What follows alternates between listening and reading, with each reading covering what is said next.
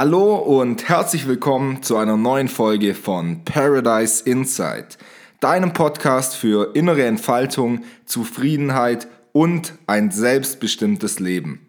Hast du dich auch schon mal gefragt, ob du in bestimmten Bereichen süchtig bist und wie Süchte überhaupt entstehen?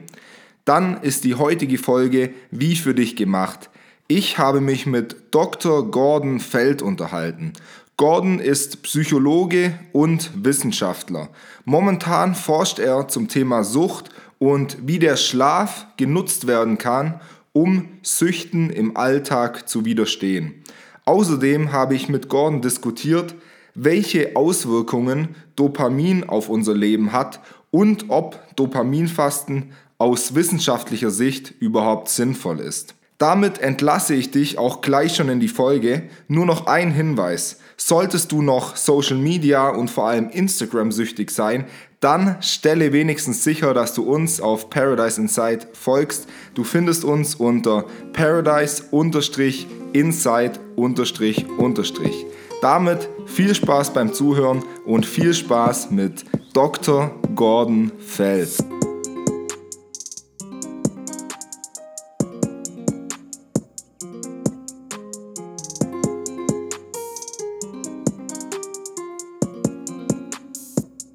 Kannst du zu Beginn einfach mal ein bisschen von dir erzählen, also was genau du machst und was mich auch interessieren würde, wie es dich in die, in die Forschung verschlagen hat? Oh, das ist jetzt ein längerer Teil, den ich erzählen muss. Okay, wunderbar. Ähm, was ich mache, ähm, also wichtig ist, glaube ich, äh, ich bin Psychologe. Heißt, ich habe Psychologie studiert äh, in Mainz. Das ist jetzt auch schon länger her. 2009 war ich fertig. Äh, dann habe ich mit der Promotion angefangen aber eigentlich äh, schon meine Abschlussarbeit an der Uni. Das war schon in Richtung äh, Schlaf, was ich mir angeschaut habe. Äh, und das habe ich dann in der Promotion auch weitergemacht, äh, aber dann Richtung Schlaf und wie Schlaf das äh, Gedächtnis verbessert. Ja, also äh, habe da dann verschiedene Neurotransmitter mir angeschaut und geschaut, wie ähm, die Reaktivierung im Schlaf. Ihr hattet ja, glaube ich, letzte Woche den Albrecht Forster da. Genau. Das heißt, äh, da wisst ihr jetzt auch schon äh, genau, wie das funktioniert mit dem, ähm, und eure Hörer wissen auch schon, wie das funktioniert mit der Gedächtniskonsolidierung im Schlaf. Genau, und da habe ich mich jetzt äh, irgendwie zehn Jahre lang mit beschäftigt. Äh, und jetzt äh, fange ich an, meine eigene Gruppe hier an ZI in Mannheim aufzubauen. Jetzt seit einem Jahr mehrere Mitarbeiter und wir forschen hier alle zusammen an dem Thema, wie im Schlaf die Sucht mit entsteht. Also unsere quasi tragende Hypothese bei dem ganzen Ding ist, dass im Schlaf ja das Gedächtnis konsolidiert wird. Sucht ist ein gelerntes Verhalten äh, und deswegen denken wir, dass auch die Konsolidierung im Schlaf dazu beiträgt, dass es aufrechterhalten wird, die Sucht, aber auch, dass wir den Schlaf dafür nutzen können, um quasi die Sucht zu therapieren. Natürlich nicht als, einziges, nicht als einzige Therapieform, sondern so als so eine Art Adjuvanz, äh, dass das eben verbessert wird. Genau. Und das ist so das, woran ich jetzt gerade arbeite. Und du wolltest jetzt noch wissen, warum Forschung, ne, wenn ich dich ja, äh, das, wenn ich das richtig erinnere? Würde mich interessieren, ja. Ähm, es ist immer ganz komisch, wenn man sich so seinen, seinen Lebenslauf anguckt, dann kann man irgendwie post hoc immer sagen, ach, das macht alles Sinn. Ne? Also wenn ich mir überlege, äh, schon in der Schule irgendwie äh, im Biounterricht, ich kann mich da, als wäre es gestern dran erinnern, äh, wo wir Neurone besprochen haben und wie das mit dem Aktionspotenzial funktioniert und mit äh, dem Austausch von Ionen durch Ionenkanäle und so weiter. Äh, und dann nach dem Studium habe ich irgendwie, äh, nach, nach der Schule habe ich dann irgendwie überlegt, was will ich studieren? Und meine Schwester hat irgendwie Psychologie studiert und das hörte sich immer so interessant an, was sie erzählt hat.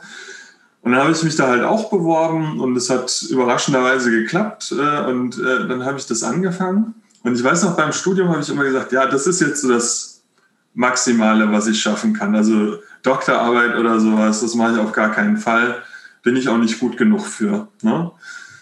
Äh, und im Studium war es dann so, dass äh, viele Leute gesagt haben, ach, irgendwie dieser Biokram, der interessiert mich überhaupt nicht.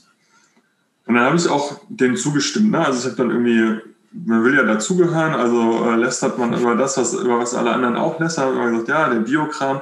Aber so insgeheim fand ich das schon immer spannend. Nicht? Also so die, die neuronalen Grundlagen dessen, wie Verhalten und Erleben funktioniert, das hat mich schon immer irgendwie fasziniert. Und dann war es irgendwie Zufall. Nach dem Studium habe ich irgendwie gesehen, der Jan Born hat irgendwie in Lübeck Doktorarbeiten ausgeschrieben. Ah ja, bewerbe ich mich mal da und ähm, dann bin ich zum Bewerbungsgespräch hingefahren und er hat mich genommen. Ich habe mich aber gleichzeitig auch äh, in dem ähm, Laden, wo ich äh, im Studium immer gearbeitet habe, habe ich mich auch beworben und hätte da dann äh, in der Personalabteilung gearbeitet. Das ist, glaube ich, auch total okay gewesen, Lehre. Also man kann irgendwie Postdoc immer sagen, ja, ach, weißt du, in der Schule sah das schon so aus, da wusste ich schon, dass ich, äh, dass ich mal äh, promoviere. Aber ich glaube, es ist oft auch einfach Zufall. Ich glaube, wenn der Jan Born mich nicht genommen hätte äh, für die Doktorarbeit, dann hätte ich wahrscheinlich was anderes gemacht. Ne? Ja, wäre ja, also Personalabteilung ist ja auch nicht das Schlechteste. Ähm, du ja, auf jeden ja, Fall besser bezahlt. Ne? Auf jeden Fall kann man mehr Geld verdienen als in das der Das stimmt wahrscheinlich, ja. Ähm, du hattest ja Süchte angesprochen, da würde mich zu Beginn mal interessieren. Also ich habe natürlich ein Konzept von Süchten, aber wie definiert der Wissenschaftler eine Sucht? Oh, jetzt muss ich irgendwie äh, aus dem Kopf die DSM-4-Kategorien äh, runterrasseln. Ähm, also es, es gibt da tatsächlich äh, wissenschaftlich gesehen unterschiedliche, äh, oder ja, es ist sogar wissenschaftlich, also eher aus so medizinisch-diagnostischer äh, Sicht gibt es gewisse Kriterien, die dann äh, bedeuten, dass man an eine Sucht hat. und da gehört natürlich mit dazu, dass man trotz negativer Konsequenzen das Verhalten, diese in der Regel Substanz zu konsumieren, weiterführt. Nicht? Also obwohl man zum Beispiel ein Hangover hat, nimmt, nimmt man das trotzdem regelmäßig zu sich. Und obwohl man äh, irgendwelche sozialen Konsequenzen hat, ähm, das heißt ich, der Partner trennt sich von einem und trotzdem kann man nicht von dem Suchtstoff lassen.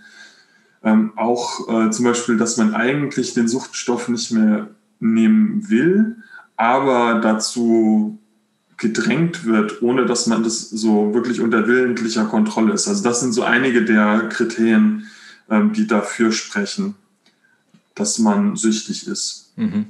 Okay, und gibt es ähm, Voraussetzungen, dass, ich, dass es wahrscheinlicher ist, dass ich eine bestimmte Sucht entwickle? Also spielt da vielleicht die Genetik eine Rolle oder das soziale Umfeld oder was sind da mhm. so die, die wesentlichen Faktoren? Ja, also es ist mit Sicherheit eine Anlage-Umwelt-Interaktion, nennen wir das nicht. Also es gibt sicher gewisse Anlage, äh, Veranlagungen, also genetischer Art, die ähm, dazu führen können, dass man eher dazu geneigt ist, eine Sucht zu entwickeln. Wichtig ist dabei, dass es nicht deterministisch ist. Ne? Also es ist nicht so, dass nur weil du diese genetische Veranlagung hast, musst du unbedingt eine Sucht entwickeln und du hast keinen, keine, keinen Einfluss darauf oder sowas. Ne? Also, oder ähm, Süchtige sind immer süchtig wegen ihrer Gene oder sowas. Das bedeutet das nicht. Ne? Aber es ist so, dass Leute einfach ein höheres Risiko haben, wenn sie eine bestimmte genetische Veranlagung haben. Ja, die muss, da muss man dann einfach mehr aufpassen, dass die keine Sucht äh, entwickeln. Und dann spielt natürlich die Umwelt einen ganz erheblichen Einfluss. Nicht? Also es können zum Beispiel äh, Lebensereignisse sein. Also wir wissen zum Beispiel, dass wenn Personen ähm, traumatische Erlebnisse haben, dass sie dann auch eher dazu neigen, äh, eine Sucht zu entwickeln. Nicht? Also von daher, wenn jetzt jemand sowohl eine genetische Prädisposition hat und auch noch eine, ähm, einen Umweltfaktor dazukommt, dann wird es sehr schwierig, keine Sucht zu entwickeln. Nicht? Aber es ist auch da nicht unbedingt hundertprozentig immer der Fall, dass das passieren muss. Ne? Also da kommen dann noch natürlich so genannte Resilienzfaktoren mit dazu. Nicht? Also wenn jetzt jemand ein besonders gutes soziales Netz hat zum Beispiel, dann macht es ihm vielleicht weniger aus, wenn der Partner sich von ihm trennt. Dieser Partner aber eigentlich so das Einzige ist, was er an sozialen ähm, Bindungen hat, dann wird es natürlich schwieriger. Also es ist nicht einfach zu sagen, was genau jetzt äh, dazu führen wird, dass jemand äh, eine Sucht entwickelt, aber es gibt halt diese verschiedenen Risikofaktoren. Was sind so deiner Ansicht nach die häufigsten Süchte in Deutschland? Ähm, also das äh, muss ich gar nicht auf meine Ansicht, glaube ich, äh, schauen.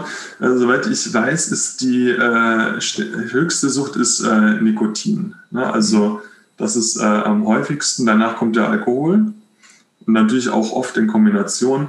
Und dann natürlich Drogen und Medikamente. Ne? Also das sind die Sachen. Das ist so, auch so, dass wenn man sich jetzt ähm, die Todeszahlen anguckt, also woran sterben Deutsche, dann ähm, sind so Risikofaktoren wie äh, Sucht, also Zigarettenkonsum, Alkoholkonsum und andere Drogen ganz oben mit dabei. Nicht? Also man muss ein bisschen aufpassen, wie man das ausdrückt, weil natürlich ist der Krebs äh, dann die Todesursache, wenn man mhm. so will.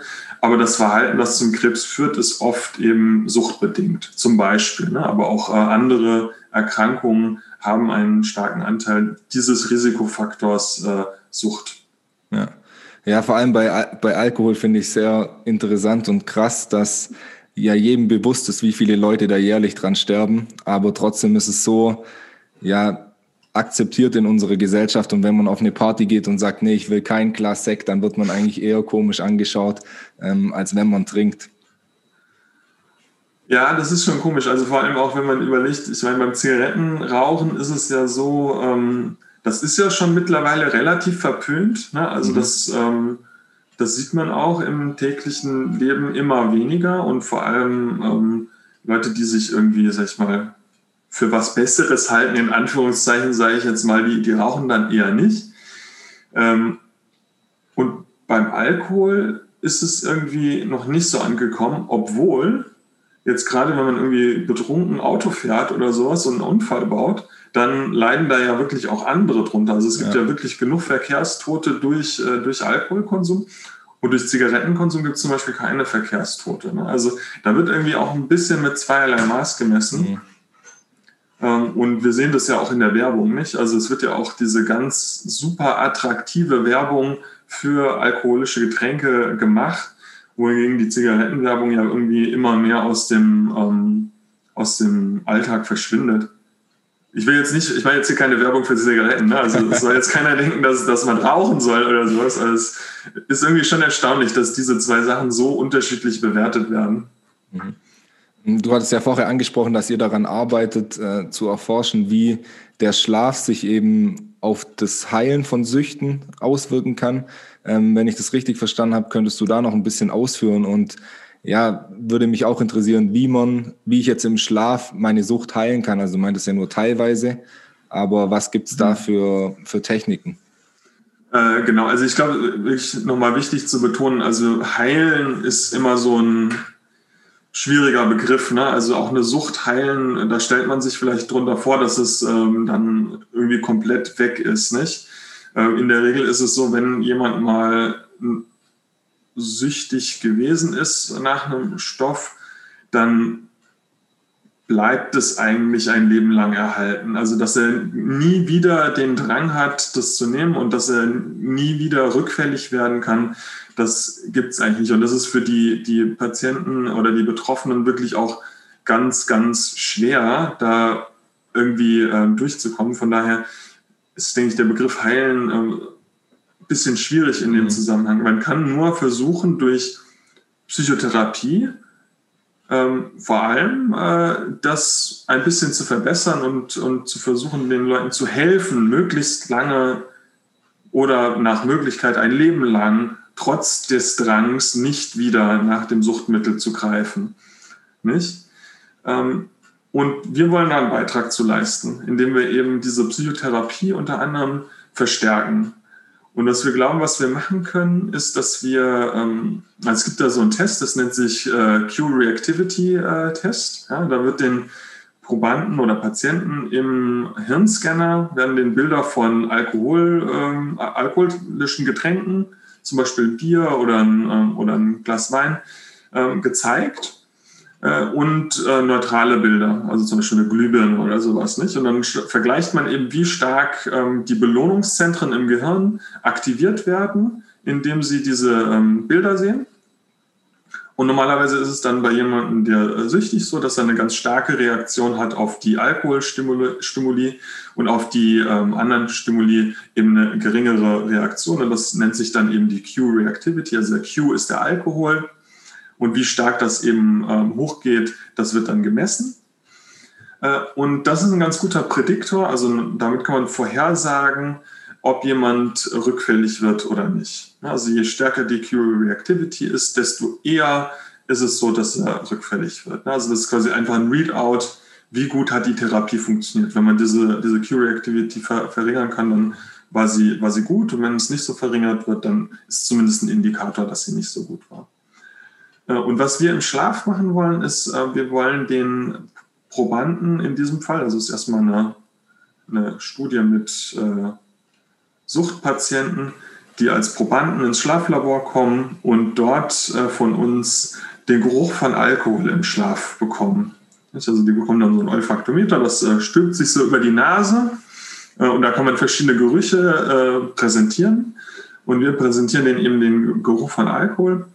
Und die Idee ist, dass dann im Schlaf das Verhalten, was sie normalerweise ausführen würden, wenn, wenn sie Alkohol riechen oder sehen, nicht ausgeführt werden kann. Das heißt, es extinguiert dann, weil sie den Geruch haben, aber nicht handeln können entsprechend ihres, ähm, ihres, ihrer Motivation.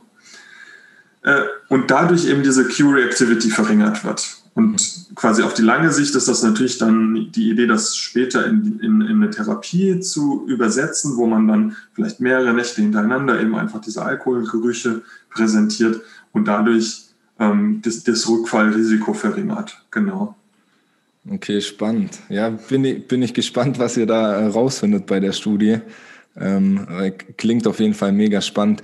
Ähm, wie, wie ist denn das? Also man hört ja immer gerade bei Alkoholikern, weil ich denke, das ist das gängigste Beispiel, ähm, wenn jetzt jemand wirklich alkoholsüchtig war, dass der sein ganzes Leben lang abstinent bleiben muss und wenn der jetzt, sag ich mal, zwei Schluck Bier trinkt, dann äh, wird er sofort wieder rückfällig. Lässt sich das irgendwie ver verallgemeinern, dass man sagen kann, wenn ich wirklich eine Sucht, also wenn ich wirklich, äh, du hast ja auch verschiedene Stufen angesprochen, eine gewisse Ebene an Sucht erreicht habe, dass ich dann nie wieder eine flexible Verhaltenskontrolle mit der Substanz oder was auch immer, nach was ich süchtig war, ähm, etablieren kann, sondern ich muss immer komplett abstinent davon bleiben.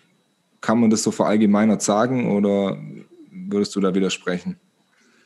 Ähm, also ich glaube, ich würde es nicht so verallgemeinert sagen, weil das, glaube ich, auch einen ziemlichen Druck ausübt auf Personen, die süchtig sind oder waren. Ne? Also vielleicht an einem persönlichen Beispiel mal festgemacht, ich, ich habe früher viel geraucht, ne? also mhm. bis ich, glaube ich, 25 war oder so oder 24, da habe ich aufgehört äh, ziemlich abrupt, hat auch alles gut geklappt. Ähm, und dann äh, gab es irgendwie eine Phase in meinem Leben vor, ja, was soll ich, ich ja, da war ich vielleicht 30 oder so. Da habe ich, glaube ich, wieder so ein bisschen angefangen. Ne? Also ein Freund von mir hat dann äh, irgendwie immer auch geraucht und dann hat er mir immer mal eine Zigarette angeboten und dann habe ich das angenommen. Ähm, und das würde jetzt so ein bisschen in, in deine Idee rein äh, spiegeln, glaube ich, ähm, dann habe ich immer mehr wieder Lust gehabt auf Zigaretten und habe es auch immer mehr gemacht. Ne? Ähm, und das ist natürlich schlecht, sage ich mal. Ähm, später war es dann aber so, dass ich äh, jetzt eigentlich wieder im Prinzip aufgehört habe zu rauchen, aber hin und wieder mal eine Zigarette rauchen kann, ohne dass das äh, wirklich äh, dazu führt, dass ich ständig rauchen möchte. Ne? Also es ist einfach so, wenn ich ähm, zum Beispiel auf einer Konferenz bin, da gibt es Kollegen, mit denen rauche ich ganz gerne mal eine Zigarette und trinke ein Bier. Ja? Und das kann ich da machen. Und wenn ich dann aber wieder hier am Schreibtisch sitze, dann kaue ich mir nicht die Fingernägel nach der nächsten okay. Zigarette.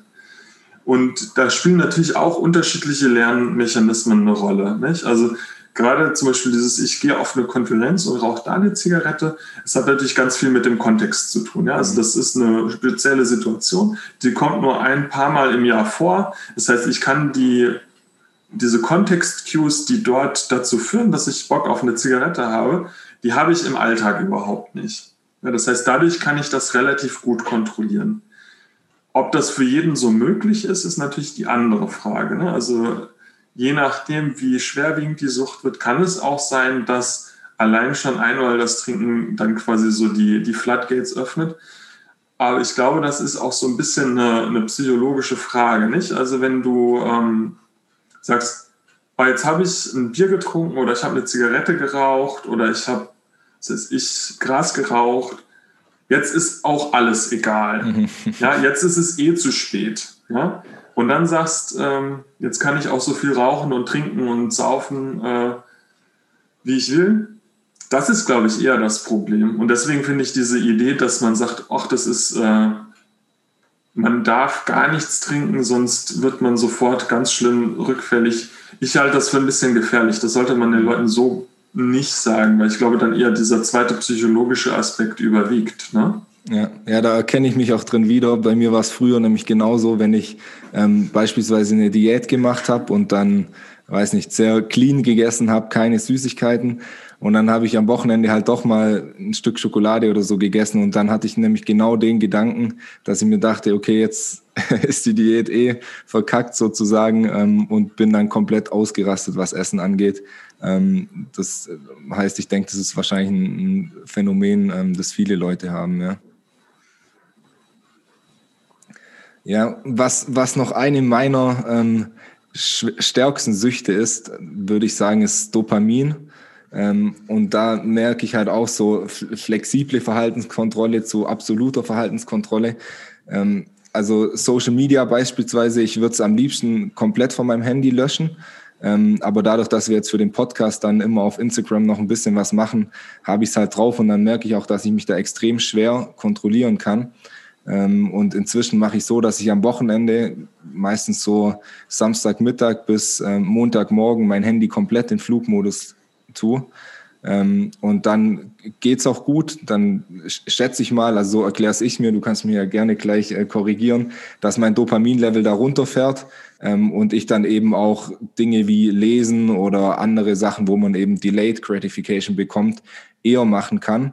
Und unter der Woche, wenn mein Handy dann wieder an ist, dann fällt es mir wieder deutlich schwerer. Dann bin ich eher wieder bei der Instant Gratification ähm, und versuche die ganze Zeit neue Reize über, ja, was weiß ich, Instagram und so weiter, was nicht alles gibt, ähm, zu bekommen. Was ist da deine Meinung dazu? Also liegt es wirklich am Dopamin-Level? Ähm, und wenn ja, was wären so deine Strategien, um, um das wieder runterzubekommen? Ja, also ich, ähm, das hatte ich ja in, im, im E-Mail vorher schon mal gesagt, also an dieser ähm, an dem Wort Dopaminsucht oder, oder Dopaminfasten ist ja jetzt auch so ein, so ein Buzzword, nicht? Ähm, äh, stelle ich mich so ein bisschen. Mhm. Ähm, nicht, weil das, was da gesagt wird, nicht irgendwie ein Stück weit Sinn macht. Nicht? Also wie du es ja schon sagst, also wenn du das Handy ausmachst, also eine Stimuluskontrolle machst, ja, dann wirst du weniger dazu verleitet, sage ich mal, ähm, bestimmte Handlungen auszuführen. Also es gibt ja immer so Hinweisreize, also auch in der, in der normalen äh, Substanzsucht, nicht? Also die äh, sie zum Beispiel die Bar äh, auf, auf dem Weg äh, nach Hause von der Arbeit. Äh, und da weiß man ja schon, wenn man jetzt da reingeht, dann kann man da ein Bier trinken. Ne? Also es sind so bestimmte Stimuli, die dann das Verhalten, das man ausführen muss, um den, die Belohnung zu bekommen, ähm, auslösen können. Nicht? Und das ist natürlich zum Beispiel beim Handy aus. Nicht? Also wenn es dann irgendwie äh, wenn man schaut, bei Twitter sind schon wieder irgendwelche kleinen Kreise. Äh, dann weiß man, okay, wenn ich jetzt auf die App drücke, dann sehe ich Likes und, und Retweets äh, und den ganzen Kram, nicht? Ähm, äh, und das wissen natürlich die Leute auch, die das äh, gebaut haben, äh, dass sie dadurch die Leute in ihr Social Media reinbekommen. Also von daher, dass man sich davor ein bisschen schützt, das halte ich für extrem gut und, und sinnvoll versuche ich auch zu machen. Ähm, nur beim Dopamin äh, ist es natürlich so, dass das ist letzten Endes ein, ein Neurotransmitter, der motiviertes Verhalten steuert. Nicht? Das heißt irgendwie Dopaminfasten, also man reduziert im Prinzip nicht den Dopaminlevel im. Gehirn oder sowas, ne? sondern es ist wirklich so, dass man eher einfach diese Hinweisreize entfernt. Nicht? Man ist auch nicht süchtig nach Dopamin, nicht? Also, sondern das Dopamin ist der Neurotransmitter, die der, der die Sucht im Prinzip steuert. Ja, also dadurch, dass man, was auch immer der, diese Substanz oder das Verhalten ist, wonach man jetzt äh, gerade, ähm, die man gerade ausführen möchte, wird vom Dopamin quasi mechanistisch im Gehirn umgesetzt. Ja, das, deswegen stelle ich mich an den Begriffen gar nicht, weil das nicht sinnvoll ist, äh, das äh, zu machen. Und was man halt beim Social Media einfach sagen muss, auch, also nicht nur beim Social Media, auch bei, bei anderen ähm, journalistischen Outlets, ähm, das ist ja darauf angelegt, dass die Leute da viel Zeit drin verbringen. Und die wissen schon sehr genau, wie, wie, wie die das machen. Nicht? Also jetzt als Beispiel beim Twitter-Feed oder bei Reddit ist es auch so, da wird ja immer das angezeigt, was neu ist also du kennst das noch nicht. Und Novelty zum Beispiel, das führt zu einer Dopaminausschüttung im Gehirn. Das heißt, das ist dann äh, ein, ein motivationaler Reiz sozusagen. Äh, und die Dinge, die andere Leute geliked haben, werden auch relativ oder retweetet haben, werden auch relativ weit oben angezeigt. Das heißt, die haben schon so einen Filter, was finden Leute gut. Ja? Und dass du das dann auch gut findest, ist ja jetzt nicht so, so überraschend. Ne? Also oft ist es ja so, dass was andere lustig oder interessant äh, oder was auch immer finden.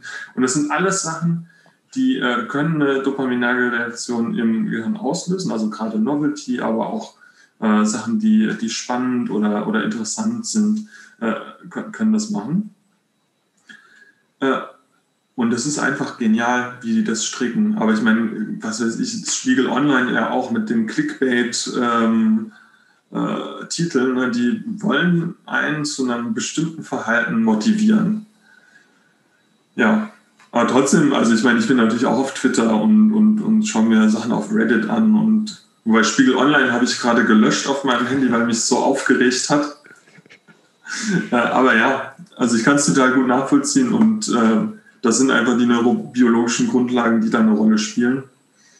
Und das Einzige, was man machen kann, so wie du es schon gesagt hast, ist wirklich einfach Zeiten sich nehmen, wo man das nicht macht. Das heißt, in den ähm, ja, Headquarters der, der Social Media Anbieter und so weiter und der, der ähm, Zeitschriften sitzen halt einfach Kollegen von dir, die das äh, saugut machen und dann hat man als Individuum einfach keine Chance dagegen.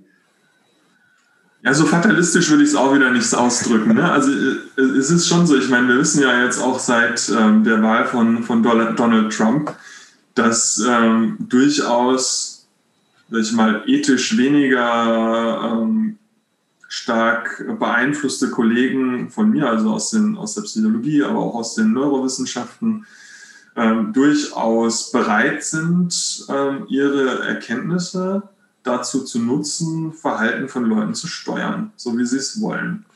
Und das kann entweder sein über Mechanismen, die man schon kennt, nicht? also so einen Like-Button einzubauen. Ne? Also das ist ja eigentlich, also einmal filtert man da Sachen raus, die mögen Leute und auf der anderen Seite für das Individuum, wenn ich einen Content geteilt habe und die Leute liken, was ich, äh, was ich zeige, dann gibt mir das ja auch eine Bestätigung. Und ich bekomme dadurch äh, ja auch ein Feedback, was, was äh, für mich positiv ist. Ne? Also das sind so Mechanismen, die sind gleich. Ich denke, es wird auch viel, ähm, oder zumindest hat das äh, Cambridge Analytica ja damals gesagt, dass sie viel über Machine Learning auch äh, einfach geschaut haben, wie können wir Leute beeinflussen. Ich finde das ein Stück weit schwierig aus ethischer Perspektive. Ne? Das, das sollte man wahrscheinlich nicht mal. Es ist aber auch schon so alt wie die Menschheitsgeschichte. Ne? Also ich glaube, schon, schon äh, Napoleon hat Propaganda genutzt, um die Leute dazu zu bringen, ihn zu wählen. Marketingabteilungen gibt es auch schon seit Jahrzehnten in, in den Firmen. Ähm, ich glaube nicht, dass man das los wird. Man muss halt einfach als Mensch irgendwie versuchen, damit umzugehen und einfach wissen, dass man irgendwie die ganze Zeit manipuliert wird. Hm, lässt sich der Dopaminausstoß im, oder die Ausschüttung im, im Gehirn messen und kann man jetzt beispielsweise sagen, dass ähm, das Anschauen eines YouTube-Videos mehr Dopamin im Gehirn freisetzt, als wenn ich ein Buch lese oder meine Wohnung putze? Jetzt werde ich hier festgenagelt. Jetzt kommt der, der Punkt, wo ich, äh, wo ich nichts Falsches sagen sollte. Ähm, Also erstmal ja, man kann es ein Stück weit messen. Also erstmal kann man ähm, natürlich im Blut messen. Ja? Das sagt einem aber natürlich, also Katecholamine kann man im Blut messen. Ähm, Dopamin gehört äh, zu, zu, den Katecholaminen dazu, also so wie Noradrenalin und Adrenalin. Ähm, ist aber auch schon relativ schwierig im Blut nachzuweisen, Dopamin. Ähm, Im Gehirn, man, man kann es zum Beispiel auch in, in der Hirnflüssigkeit, also im Liquor, kann man es messen, wenn man möchte. Ähm, aber also Liquorpunktion und so weiter, das wird wirklich nur ganz selten gemacht. Mhm. Ja? Also da, da müsste man schon einen guten Grund für haben und nur um rauszufinden, ob ein YouTube-Video mehr Dopaminausschüttung macht, äh, ist natürlich ein bisschen schwierig. Ähm, aber was es dann noch gibt, sind natürlich die verschiedenen Hirnscanner, die man benutzen kann. Also eine Technik, die mir da einfallen würde, wäre eben das PET. Ja, also äh, das Positron-Emissionen-Tomogramm. Und da wird eben über äh, radioaktive Tracer, die andocken können, zum Beispiel an Dopaminrezeptoren, einfach geschaut, wie viel ähm, von diesen Tracern werden verdrängt von den Rezeptoren und dann weiß man, wie viel Dopamin ausgeschüttet wird in, dem, in der Hirnregion. Problem hier ist, dass man, glaube ich, ungefähr zwei Stunden messen muss, um ein PET-Image zu bekommen. Ja, das heißt, äh, man müsste dann die Probanden irgendwie, was weiß ich, zwei Stunden lang YouTube-Videos gucken lassen. Und man liegt eben in so einer Röhre und also zum Beispiel aufräumen oder sowas äh, geht natürlich nicht. Wenn man das machen würde, würde ich vermuten, dass man wahrscheinlich ja ähm, erstmal interindividuelle Unterschiede finden würde. Man würde wahrscheinlich Leute finden, die, wenn sie YouTube-Videos gucken, überhaupt gar nichts daran finden oder je nachdem, welcher Content gerade gezeigt wird. Ähm, und dann gibt es bestimmt Leute, die zum Beispiel, wenn sie ein, ein, Buch lesen, was sie hochspannend finden, da äh, hohe, hohe Dopaminausschüttung haben. Aber wenn man sich jetzt so den Durchschnitt angucken will, wäre jetzt meine Hypothese, ohne dass ich jetzt wüsste, dass diese Studie irgendwo gemacht worden ist, äh, würde man vermuten, dass sie wahrscheinlich äh, einfach beim Videoschauen mehr Dopamin ausschütten. Also dass, das, dass man eher dazu motiviert wird, dieses Verhalten aufzusuchen, also diese Stimuli aufzusuchen. Ja. Ähm, man könnte das natürlich auch im MRT machen. Da wüsste man jetzt nicht unbedingt, ob das Dopamin ist oder nicht, was da ausgeschüttet wird, aber man könnte dann schauen, leuchten eben die ähm, Areale auf, die für Belohnungsverhalten relevant sind. Also zum Beispiel das ventrale Striatum ist da ein wichtiger Ort im Gehirn, wo man eine Aktivierung erwarten würde, wenn man etwas anschaut, was einen motiviert. Ja, also das ist, denke ich, schon was, was man machen könnte. Ja, und da gibt es noch so äh, spezifische Methoden, mit denen man dann auch einen ganz kleinen Teil des Gehirns äh, Dopamin-Level auslesen kann, über ähm, eine spezifische Art des MRT zu benutzen. Aber ja, also es wäre möglich, das rauszufinden. Meines Wissens gibt es genau diese Studie nicht, aber allen dessen, was wir wissen, ja, sollte es dazu führen, so wie du es gesagt hast. Okay. Ähm, du hattest ganz am Anfang der Folge, als du Sucht definiert hast, ja das äh, Wanting versus Liking so ein bisschen angeschnitten. Ähm, mhm. Da würde ich gerne noch ein bisschen reingehen. Ich habe mich im Vorfeld der Folge ein bisschen dazu informiert und dann habe ich mich zurückerinnert, als ich ein Auslandssemester in den USA gemacht habe und dann auch äh, ein paar Tage in Las Vegas war, dass da die ganzen Leute vor den ähm, Automaten sitzen und komplett gelangweilt reinschauen. Also die Aktivität macht denen eigentlich gar keinen Spaß. Aber trotzdem werden sie gezwungen, ähm, immer wieder auf den Knopf zu drücken. Und jetzt auch auf persönlicher Ebene, um noch ein persönliches Beispiel zu bringen, ist ja auch so, wenn ich jetzt auf Social Media unterwegs bin, dann weiß ich ja, dass mich das nicht weiterbringt und Spaß machen tut es mir auch nicht. Aber trotzdem kann ich mich eben nicht aufraffen, manchmal zumindest das Handy jetzt wegzulegen und ähm, dann ein Buch zu lesen beispielsweise. Womit hängt es zusammen und könntest du da zum äh, Wanting versus Liking noch ein bisschen ausführen? Ja, genau. Also das ist äh, aus meiner Sicht auch wirklich ein wichtiges Thema, wo man auch ein bisschen aufklären muss, finde ich. Also von daher ist äh, super, dass du das äh, ansprichst. Ähm, oft ist es ja so, dass wenn man über Dopamin und Belohnungen nachdenkt, dass man denkt, äh, das ist etwas, was die Person mag. Ne? Also man sagt, ich mag Schokoladenkuchen, ich mag Fernsehen, ich mag witzige Filme, ähm, ich mag Zigaretten oder ich mag Alkohol. Ne? Also das, das wird, also das wird ja im Vokabular schon irgendwie klar, dass wir eigentlich da so ein was hedonisches mit verbinden. Ne? Also dass wir, ähm, dass wir diese Sachen attraktiv finden und dass wir dieses Verhalten gerne mögen. Nicht? Also das ist so zumindest das, was man so sich vorstellt. Auch wenn man jetzt irgendwie über Süchtige redet, der, der, der mag halt gerne Alkohol oder sowas. Ne? Also das, das ist wirklich im Sprachgebrauch. Und da gibt es äh, ältere Arbeiten, ähm, die schon, schon vor längerer Zeit gezeigt haben, dass man ähm, das Mögen und das Wollen auseinanderhalten kann. Also das sind jetzt äh, aus, dem, aus der Tierforschung, äh, aus dem Bereich äh, Sachen, ähm, wo man eben unterdrückt hat, äh, die, ähm, die, ich habe ja vorhin vom ventralen Striatum geredet, ne, also diese Belohnungsareale äh, unterdrückt hat und dann geschaut hat, ob die, die Ratten immer noch äh, ein bestimmtes äh, Verhalten zeigen, woran man sieht, dass sie Zucker mögen. Also die, die zeigen dann so ein bestimmtes Leckverhalten und äh, machen so einen gewissen Gesichtsausdruck, woran man sieht, ah die mögen das. Ne? Und wenn man eben diese Belohnungsareale unterdrückt hat, also da die, die dopaminerge Ausschüttung verhindert hat, ne? Dann hat sich gezeigt, dass die Ratten immer noch dieses Mögen gezeigt haben. Ne? Sie mochten quasi immer noch den Geschmack von Zucker.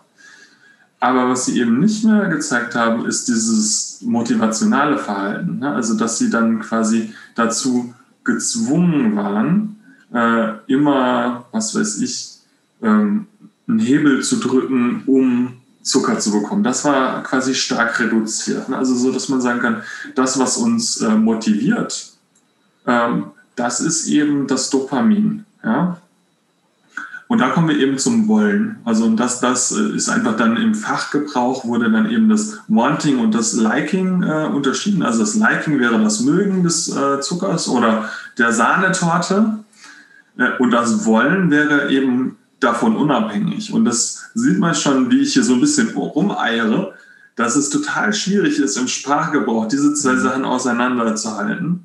Und du hast es ja gerade schon beschrieben, die Leute, die da in diesen Slot-Machines sitzen, in der Regel wollen die da gar nicht mehr, äh, mögen die da gar nicht mehr sitzen. Ich mache es auch schon falsch. Ähm, aber sie wollen eben, nicht? Also, und Du hast so ein bisschen von Zwang gesprochen, das ist natürlich immer noch das eigene Gehirn, was einen dazu bringt.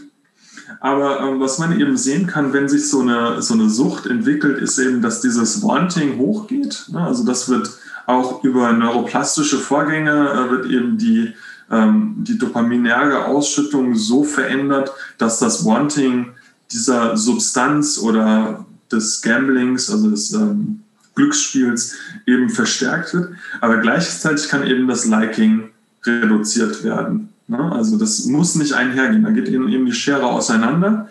Muss man das ja auch, das weiß ich, äh, ich kann mir das auch vom, vom Rauchen, wenn man irgendwie schon irgendwie 20 Zigaretten bei einer Party geraucht hat oder so, ist das, eigentlich habe ich gar keinen Bock auf noch eine Zigarette. Aber man muss sie doch trotzdem anzünden. Mhm. Ne? Und das ist mir deswegen wichtig, dass wir darüber sprechen, auch weil es so ein bisschen die Sicht auf jemanden, der eine Sucht hat, auch verändert. Mhm. Nicht? Also man hat dann nicht mehr so leicht zu sagen, ah, der muss halt einfach damit aufhören. Ne? Das ist doch nicht so schwer, mal auf eine, eine Sahnetorte zu verzichten. Nein, wenn jemand äh, übergewichtig und adipös hat, dann hat er vielleicht gar nicht die Möglichkeit.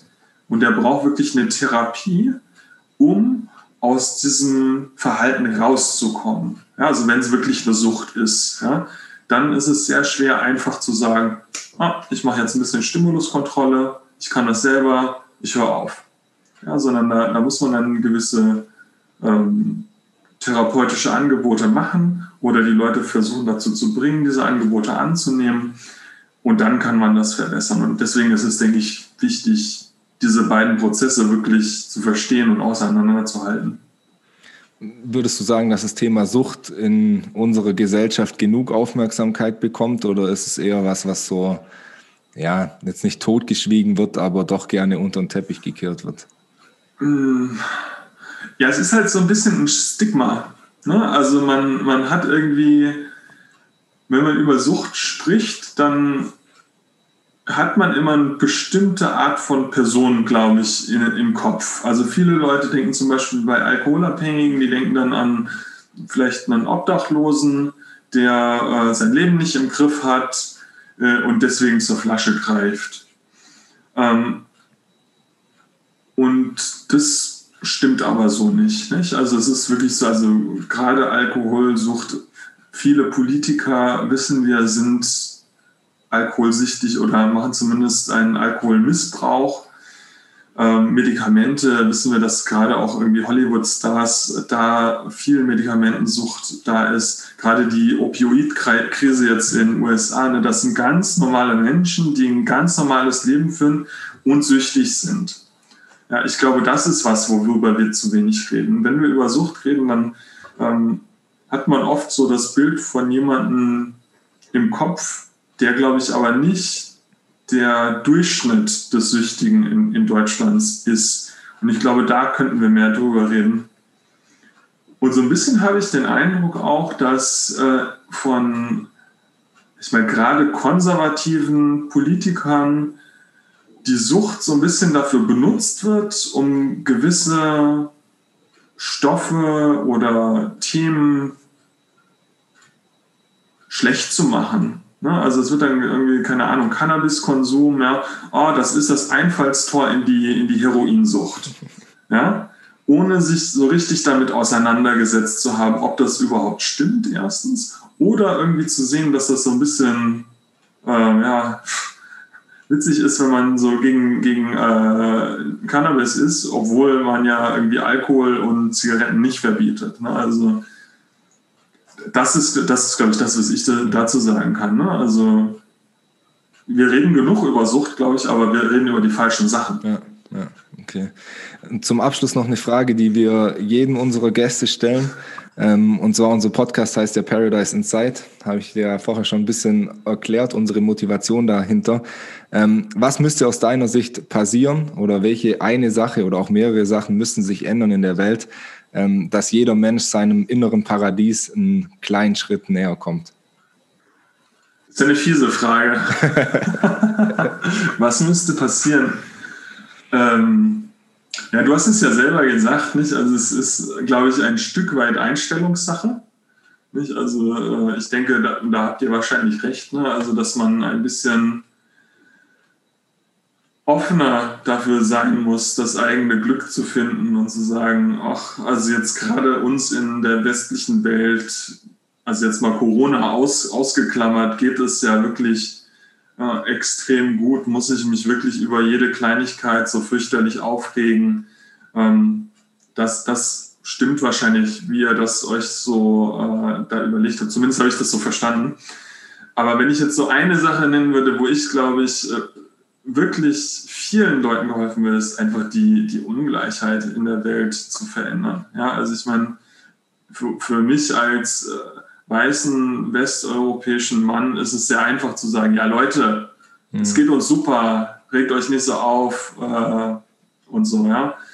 Aber viele Leute in anderen Ländern, gerade weil es uns so gut geht, können das, glaube ich, nicht machen. Witzigerweise, wenn man sich so Glücklichkeitsindizes anschaut, sind das gar nicht die Leute, die weniger glücklich sind. Ja? Also von daher äh, ist es vielleicht auch falsch, was ich sage, aber ich glaube, da könnte man schon viel gewinnen. Also wenn, ich, wenn ich hungrig bin, äh, kein Dach über dem Kopf habe und die ganze Zeit Angst haben muss, dass mich vielleicht nachts jemand äh, überfällt oder ermordet oder ausraubt, dann ähm, kann ich, glaube ich, nicht so glücklich sein, wie, wie man, wenn man diese Sicherheitsaspekte und wenn man diese Grundbedürfnisse gedeckt hat. Und es gibt einfach viel zu viele Leute in dieser Welt, die das nicht haben. Vielleicht auch eine kleine Anekdote aus meinem Leben. Wir haben viele Wissenschaftler, die aus der ganzen Welt nach Deutschland kommen. Deswegen interagiert man viel mit denen. Und ähm, wir haben einen guten Freund, äh, Felipe aus äh, Brasilien. Er wird es nicht hören, weil es auf Deutsch ist, äh, aber der, ähm, der war für zwei Jahre bei uns in Tübingen. Äh, und der hat mir eben erzählt, wenn er in Brasilien zur Arbeit geht, kann er seinen Laptop nicht mitnehmen. Ja, weil wenn er den mitnehmen würde, dann ist das Risiko einfach so groß, auf der Straße überfallen zu werden. Ne? Und der, der ist obere Mittelschicht in Brasilien, ja, äh, dass äh, der es nicht machen würde. Das heißt, man hat einen Laptop auf der Arbeit und man hat einen Laptop zu Hause, aber man nimmt den nicht mit sich mit.